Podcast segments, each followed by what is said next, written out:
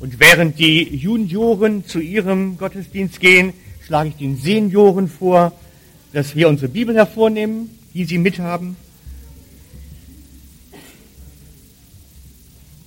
Das ist immer eine Frage der Betrachtungsweise, wer Senior und Junior ist.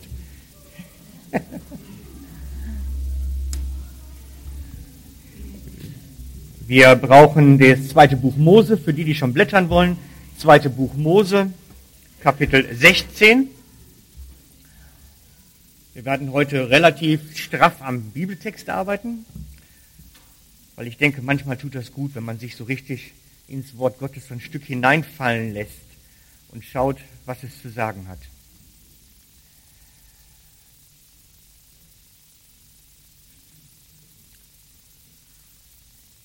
Ich habe mich immer gefragt, was hat Paulus der Gemeinden gelehrt, wenn er in Ephesus zwei Jahre lang gelehrt hat? Was hat Jesus den Jüngern von Emmaus genau ausgelegt eigentlich in den Schriften? Und ich habe mir überlegt, letztlich war die Basis der ersten Gemeinde das Alte Testament. Sie wurden aus dem Alten Testament gelehrt, verstanden ihre Jüngerschaft aus dem Alten Testament heraus. Die Briefe, die Evangelien sind alle geschrieben worden, als die Zeit der ersten Gemeinde schon fast vorbei war als schon die nächste und übernächste Generation hinzukam. Die erste Gemeinde zog ihr Verständnis von Glauben aus dem Alten Testament. Und darum müssen wir lernen, unsere Jüngerschaft schon aus dem Neuen Testament zu verstehen, aber auf der Grundlage des Alten. Und darum wähle ich so gerne Bibeltexte des Alten Testamentes und beleuchte die dann im Neuen Testament. Darum schauen wir heute wieder in 2. Mose mal wieder. Kapitel 16, Vers 11 geht es los. Und der Herr sprach zu Mose oder redete zu Mose und sprach, ich habe das Murren der Kinder Israels gehört. Sage ihnen, zur Abendzeit sollt ihr Fleisch zu essen haben und am Morgen mit Brot gesättigt werden.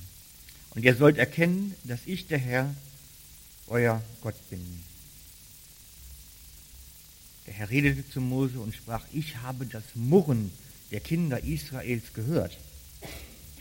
Der Herr reagiert auf Murren.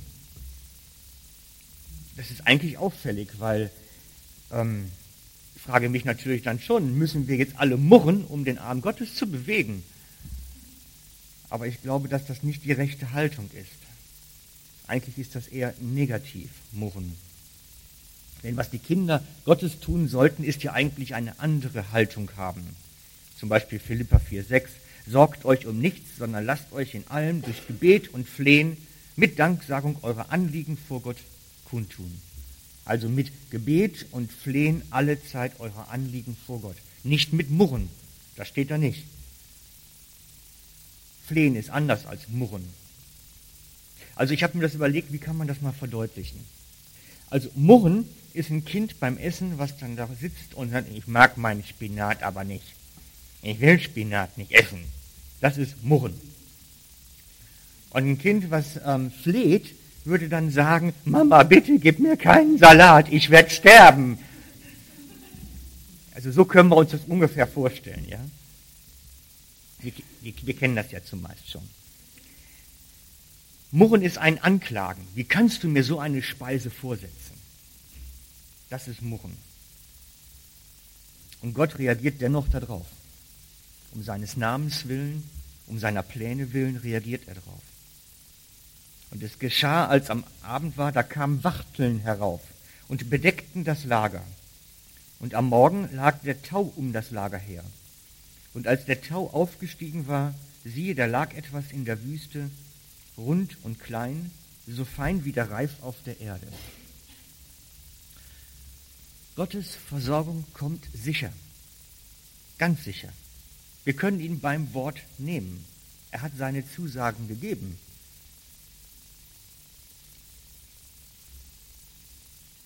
Dieses jemanden bei seiner Zusage nehmen können, ist in unserer Zeit schon eher ungewöhnlich. Wir leben in einer Zeit, wo alles unverbindlich ist, wo man versucht, sich so eine Hintertür immer zu lassen. Gott lässt sich keine Hintertür. Er sagt, ich schicke euch etwas. Vertraut darauf, es kommt. Und sie kommt manchmal auch ein bisschen ungewöhnlich. Er hat ja nur gesagt, es kommt Fleisch. Und plötzlich fallen da die Wachteln vom Himmel. Ich weiß nicht, ob es bei euch schon mal Tiere geregnet hat, aber ich finde das schon ungewöhnlich. Und es ist vor allen Dingen auch nicht ungefährlich. Ich hoffe ja wenigstens, dass die Wachteln nicht zu groß gewesen sind. Ich meine, als ich das vorbereitet habe, habe ich mich an eine Geschichte erinnert von der Firma Boeing. Boeing baut ja Flugzeuge, das wissen ja die meisten von uns. Und Boeing hat ein Verfahren gesucht, um die Windschutzscheiben der Flugzeuge zu testen. Und dann sind sie in England fündig geworden und haben eine Firma gefunden, die baute eine äh, Geflügelschleuder, nenne ich das mal. Also eine Maschine, die totes Geflügel auf ungefähr 500 Stundenkilometer beschleunigt und es dann auf Windschutzscheiben schießt, um zu testen, ob die jetzt, wenn das Flugzeug da in der Luft unterwegs ist und auf Vögel trifft, dass die nicht die Scheibe durchschlagen. Gibt ja kuriose Tests. Und dann haben sie die Maschine gekauft und in Einsatz genommen und jedes Mal, wenn sie dort so ein, sind in den Supermarkt gegangen, haben Hähnchen gekauft und haben die dann auf die Scheiben geschossen. Und jedes Mal ist dieses Hähnchen dann durch die Scheibe durch, durch den Sitz durch, in die Wand dahinter. Also wirklich, das war lebensgefährlich, was die da gemacht haben. Und dann, dann sind sie nicht weitergekommen. Jedes Mal beim Test ist dieses Günkeli völlig durch. Und dann sind sie dann nach England geflogen, wo sie die Maschine gekauft haben und haben sich angeschaut, wie die das denn machen. Dann haben sie festgestellt, die benutzen aufgetaute Hähnchen. So ein, so ein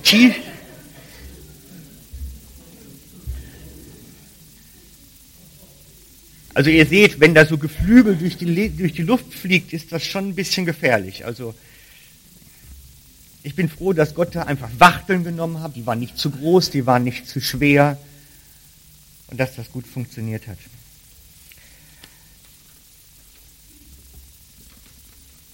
Die Kinder Israels waren sicherlich glücklich. Gottes Versorgung war sicher, war da. Es funktionierte. Sie bekamen morgens Brot und sie bekamen Wachteln, also Fleisch. Auch wenn das eine sehr eintönige Speise war, weil sie jeden Tag das gleiche zu essen bekamen, aber es war immerhin nahrhaft und sie konnten davon überleben. Und dann steht weiter, und als die Kinder Israels sahen, sprachen sie untereinander zu, dem, zu dem Manna, was ist denn das? Denn sie wussten nicht, was es war. Mose aber sprach zu ihnen, dies ist das Brot, das euch der Herr zur Speise gegeben hat. Das aber ist der Befehl, den der Herr gegeben hat. Jeder soll davon sammeln, so viel er zum Essen benötigt, einen Gomer je Kopf, nach der Zahl eurer Seelen. Jeder nehme sich für die, die in seinem Zelt sind. Und die Kinder Israels machten es so, sammelten der eine viel, der andere wenig. Als man es aber mit dem Gomer maß, da hatte der, welcher viel gesammelt hatte, keinen Überfluss, und der, welcher wenig gesammelt hatte, keinen Mangel, sondern jeder hatte für sich gesammelt, so viel er zum Essen brauchte. Gott legt fest, wie viel jeder bekommen soll. Pro Kopf einen Goma. Das sind etwa 2,2 Liter Behälter gewesen, wonach das dann abgemessen wurde. Und dann steht da, und sie sammelten. Also sie sind morgens dann raus auf, vor das Lager, wo der Tau war, und haben das Manna eingesammelt. Und zwar der eine viel und der andere wenig. Sie haben einfach das eingesammelt, was da lag. Alles, was ihnen zur Verfügung stand. Und das dann zusammengetragen und dann wurde mit dem Goma gemessen. Jeder bekam einen so einen Krug abgemessen für sich und nahm ihn dann mit in sein Zelt, pro Kopf einen. Und es steht dort, die Gesamtmenge reichte. Also das, was sie vor dem Lager gefunden haben und eingesammelt haben, wurde aufgeteilt pro Goma auf einen Kopf und es langte. Es war nicht zu viel, es war nicht zu wenig, es blieb nichts über, aber es hatte auch keiner Mangel. Die Gesamtmenge dessen, was Gott ihnen dort vors Lager gelegt hatte, passte auf die Köpfe im Lager. Und wenn jetzt jemand zwei Goma für sich beansprucht hätte, dann hätte ein anderer nichts bekommen. Es war genau aufgeteilt.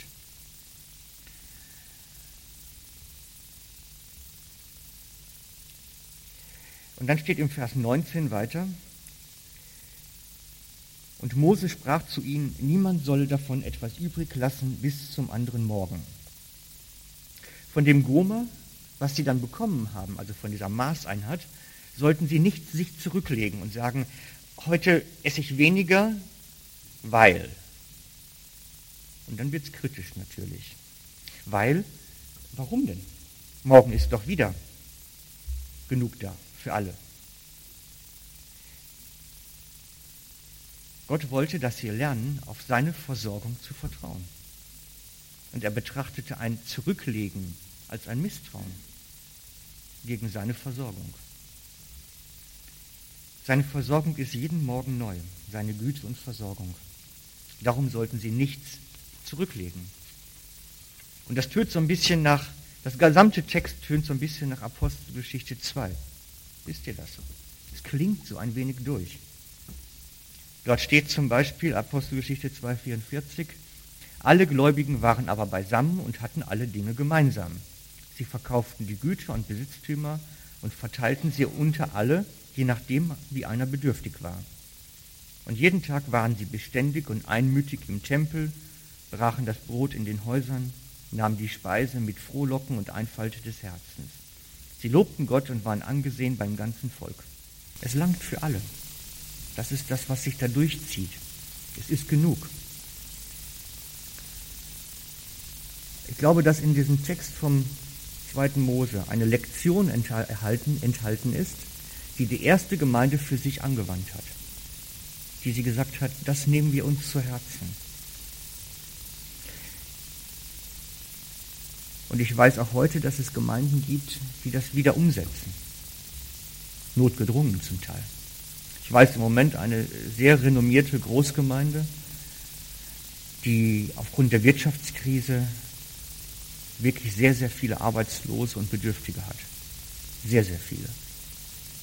Und je größer eine Gemeinde ist, umso schwieriger kann es werden. Und sie haben angefangen, ein regelrechtes Versorgungssystem zu entwickeln, wie damals die Armenversorgung. Zu entwickeln, damit die durchkommen, die jetzt nicht genug haben. Es gibt Zeiten, wo wir wieder das entdecken müssen, das Füreinander auch kümmern, auch materiell. Diese Gemeinde in unserer Zeit, ich denke, die haben über 20.000 Gemeindeglieder, haben innerhalb von weniger Wochen ungefähr 20 Prozent Arbeitslose gehabt. Von wenigen Prozent auf 20 Prozent. Und dann kommt alles in die Schieflage. Dann kommen die Leute in Not. Und da muss man nachdenken, Verantwortung übernehmen, in den Text zurückgehen, was hat Gott denn für solche Zeiten vorgesehen. Und es gibt da tolle Vorbilder. Zum Beispiel in Apostelgeschichte 4,32. Und die Menge der Gläubigen war ein Herz und eine Seele, und auch nicht einer sagte, dass er etwas von seinen Gütern sein eigen sei, sondern alle Dinge waren ihnen gemeinsam. eine grundlegende Ansicht. Wenn ich mit Jesus unterwegs bin, ihm mein Leben gehört, ich sein Eigentum bin, wir sind ja sein Volk seines Eigentums. Wenn ich sein Eigentum bin, dann habe ich kein Eigentum. Dann bin ich Verwalter von dem, was Gott mir, Gott mir anvertraut.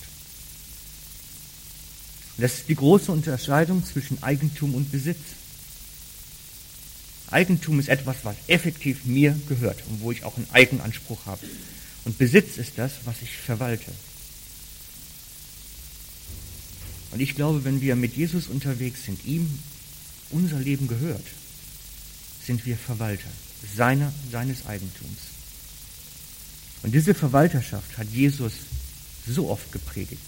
Das ist eines seiner zentralen Themen durch die Evangelien hindurch. Verwalterschaft. Und er hatte eindringlich immer wieder darauf hingewiesen, Gott vertraut dir auch materielle Gaben an. Von dem Volk Gottes in der Wüste steht weiter geschrieben, aber sie gehorchten Mose nicht, denn etliche ließen davon übrig bis zum Morgen von dem Manna. Da wuchsen Würmer drin und es wurde stinkend. Und Mose wurde zornig über sie. So sammelten sie es jeden Morgen, jeder so viel er zum Essen brauchte, aber wenn die Sonne heiß schien, zerschmolz es. Steht dort etliche Spaten für die schlechten Zeiten. Wer weiß, wann das aufhört mit dem Manna? Wer weiß, wann es aufhört, Hähnchen zu regnen?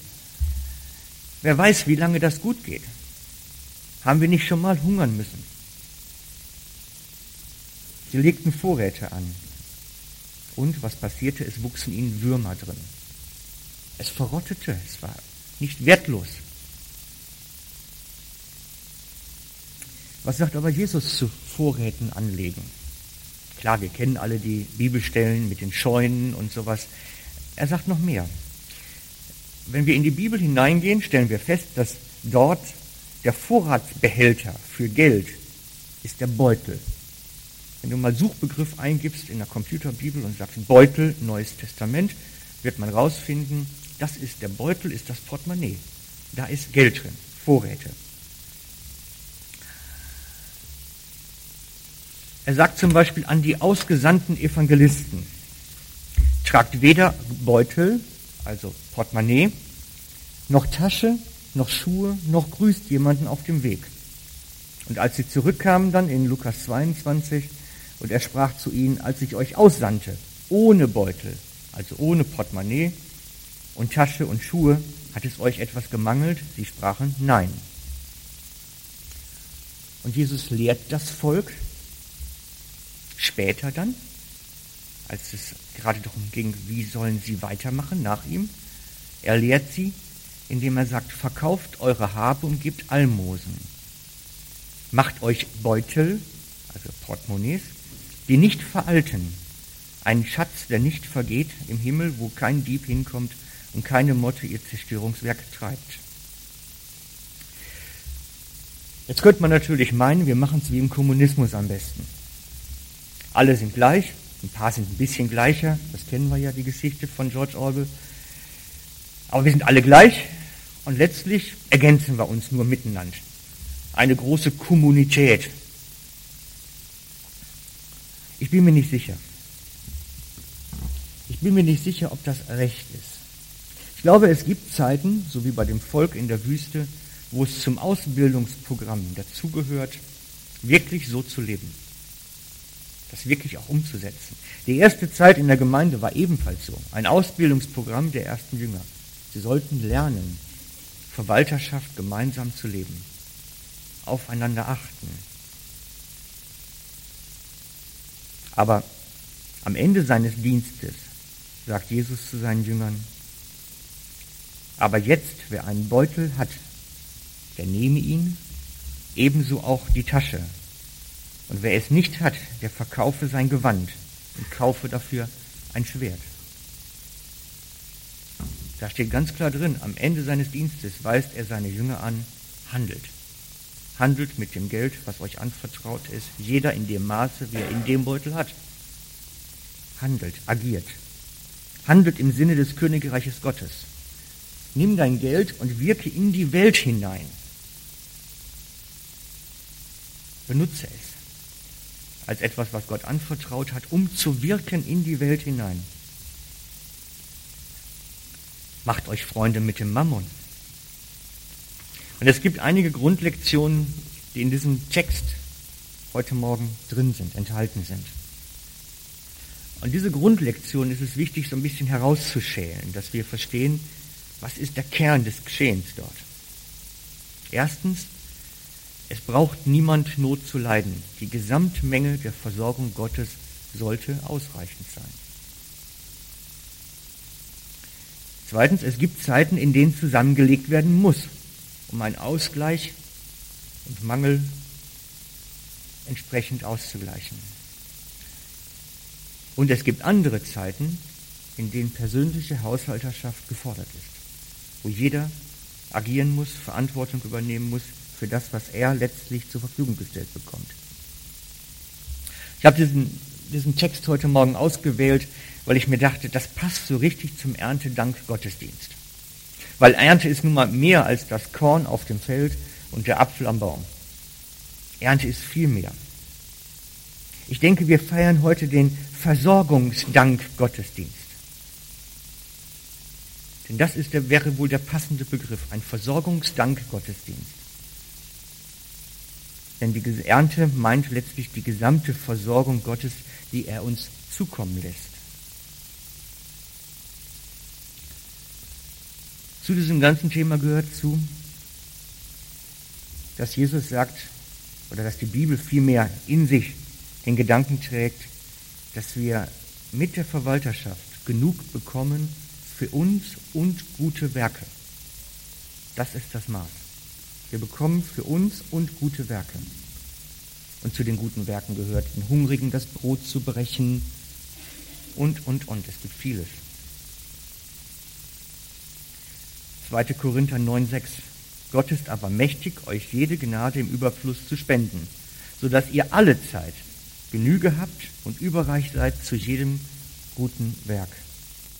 Wenn unser Goma voll ist, unsere 2,2 Liter da sind, haben, bleibt, sollte etwas übrig sein zu überreichen guten Werken. Das ist das, was uns die Bibel verheißen hat. Es ist genug da und mehr zum Weitergeben. Das Problem, was wir, glaube ich, aber nur haben, ist festzustellen, was ist unser Maß? Was sind diese 2,2 Liter? Was ist der Goma, den Gott mir geben möchte? Was ist mein Maß? Es würde zu weit führen, das jetzt aufzuschlüsseln. Aber es ist ein Thema, mit dem wir uns beschäftigen, wo es im Moment Budgetberater gibt, die sich damit beschäftigen dieses Maß zu finden, was Gott uns anvertraut, damit etwas überbleibt für gute Werke. Und ich möchte euch heute Morgen zu guten Werken motivieren. Ich möchte euch motivieren, ähm, bei der Päckli-Aktion mitzumachen. Denn ich denke, dass wir überreich sind und gute Werke tun können. Und dass wir auch gefordert sind, diese zu tun. Und darum möchte ich jetzt dich bitten, dass du uns die Päckli-Aktion vorstellst. Magst du zu mir kommen? Dankeschön.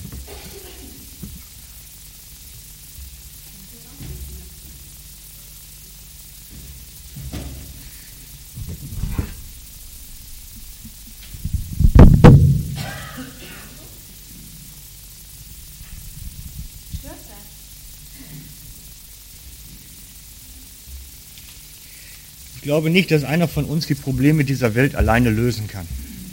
Aber gemeinsam können wir es ein bisschen, ein bisschen bewegen. Ein bisschen Licht bringen. Ich finde diesen Titel allein Licht im Osten schon schön. Es ist wirklich Licht, ein Stückchen bringen in diese Welt hinein. Und da können wir gemeinsam was lösen. Ich ermutige euch, eure Verantwortung für die Verwalterschaft zu ergreifen und zu entdecken, dass auch ihr fähig seid, aus dem Überfluss etwas zu tun. Und wenn ihr sagt, das passt nicht auf mich, das passt nicht für mich, dann sprechen wir nochmal drüber. Sprecht mich an und sagt, da, da stimmt was nicht. Dann gehen wir da dran. Aber ich glaube, dass Gottes Wort wahr ist. Und Gottes Wort sagt, wir haben genug und Überfluss zum Geben. Und darum ermutige ich euch, da mitzumachen. Dankeschön und Amen.